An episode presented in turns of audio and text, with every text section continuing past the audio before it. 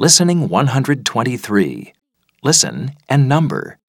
1, I teach English and I have 25 students in my class. I enjoy my job and the children work very hard.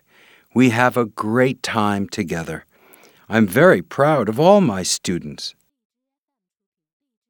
2, I help people who are in danger. I often put out fires. Sometimes I have to rescue people too, especially after a storm or an earthquake. My job can be dangerous, but I love it because I like helping people. 3, My job is to keep people and our towns and cities safe.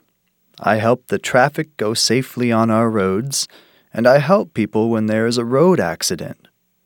I help you with your problems and try to stop bad things from happening. 4, I work with children who are ill. Some have had accidents, and others have serious illnesses. As well as helping the sick children, I also like talking to them and trying to make them smile. The best part about my job is seeing them get better.